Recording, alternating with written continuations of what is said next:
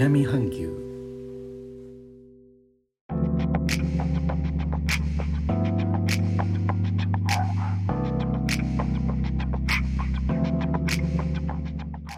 インドネシアから高野です。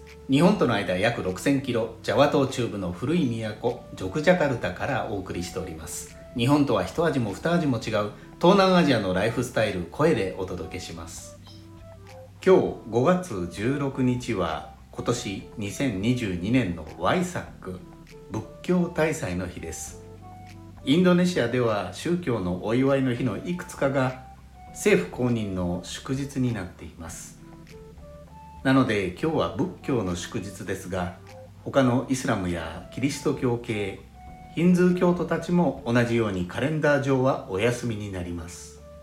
ブッダの誕生を祝うワイサックですが国内で最大級のイベントは中部ジャワ州のボロブドゥール寺院周辺で行われるものです。寺院はここジョクジャカルタ市内から車で片道1時間半くらいのところにあります。周辺のムンドゥ寺院パオン寺院と3つ合わせて世界遺産に登録されています。報道などによりますと2020-21年と感染症防止の観点からボロブドゥール寺院でのお祝いの行事は行われていませんでしたが今年は例年のように仏教団体主催で行われています。しかし活動制限が施行され依然パンデミックの状態であることを考慮して参加者は限られます。団体の幹部は重要な儀式に入場できるのは1200人に制限されており感染防止対策をした上で行われます。と述べています。ということで改めまして皆さんこんばんは。高野です。お元気ですか？お元気よ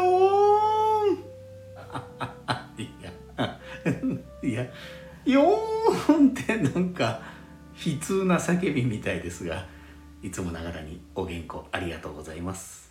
例年のボロブドゥール寺院でのワイサックのお祭りは仏教徒団体向けに行われていて観光客には完全に開放されてはいません。